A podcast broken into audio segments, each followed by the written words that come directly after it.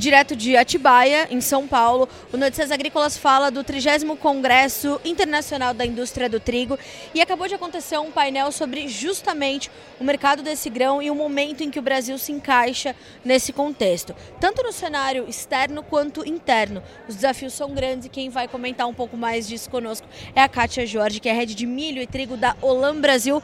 Kátia, obrigada por estar conosco no Notícias Agrícolas. É um momento crucial e importante para o trigo brasileiro, não só aqui dentro, mas no mercado internacional também, né? Assim, a gente está passando uma fase agora que a gente não sabe ainda qual é a qualidade né, do trigo gaúcho no Rio Grande do Sul pelo excesso de chuvas, mas que tem o mercado mundial esperando por isso. Então ele acaba se consolidando como exportador do grão. Então tem uma expectativa muito boa para isso acontecer. Então, independente se a qualidade do trigo vai ser um trigo para moagem, um trigo para ração, a gente está buscando o mercado internacional para absorver esse trigo. Então, estou super feliz. Acho que o Brasil consegue e se consolida nesse mercado.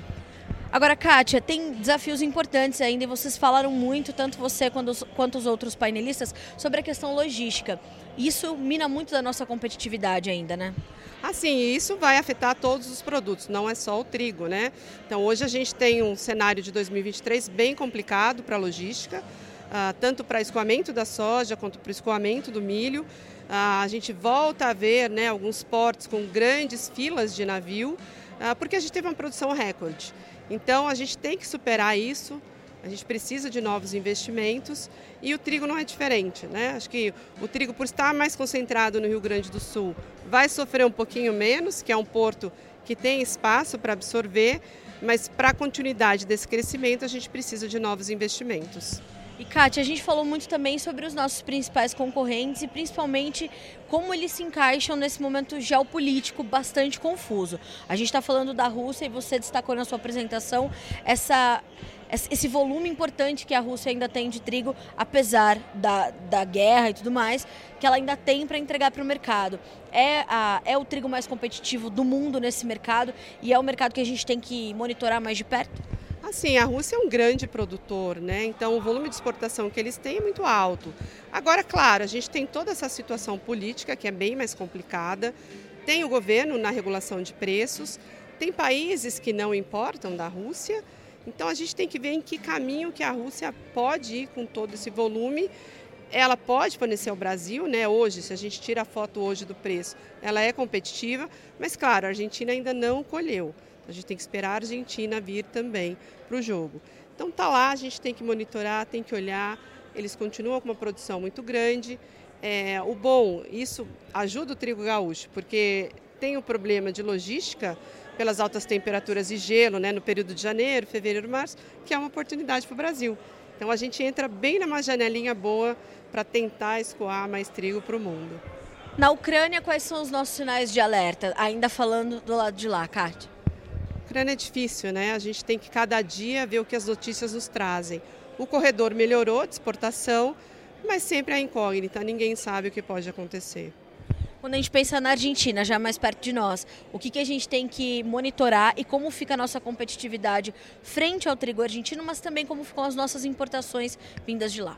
Argentina, a gente tem que monitorar agora as eleições, né? É o tópico né, do momento. A gente tem o segundo turno, se eu não me engano, em 19 de novembro. E aí vamos ver que, como né, o governo vai se formar e qual é a política agrícola para o próximo ano na, na vitória de, um, de uma. na possível vitória de um, de um candidato como o Javier Milei. A gente tem um, um trigo argentino que pode chegar muito mais forte e outros produtos também, derivados de soja e milho, chegando mais forte no mercado internacional, ou ainda há muita incógnita, porque tudo que ele precisa fazer ali para mudar é, uns 180 graus ali na, na economia argentina ainda pode trazer algumas surpresas. É, a gente tem que ver a economia realmente melhorando na Argentina. Claro que cada candidato que está concorrendo à presidência promete, né, tem as suas promessas, mas a Argentina tem uma bela lição de casa para fazer. Então é muito difícil nesse momento traçar, né, talvez um cenário para a Argentina. A Argentina agora a gente tem que esperar.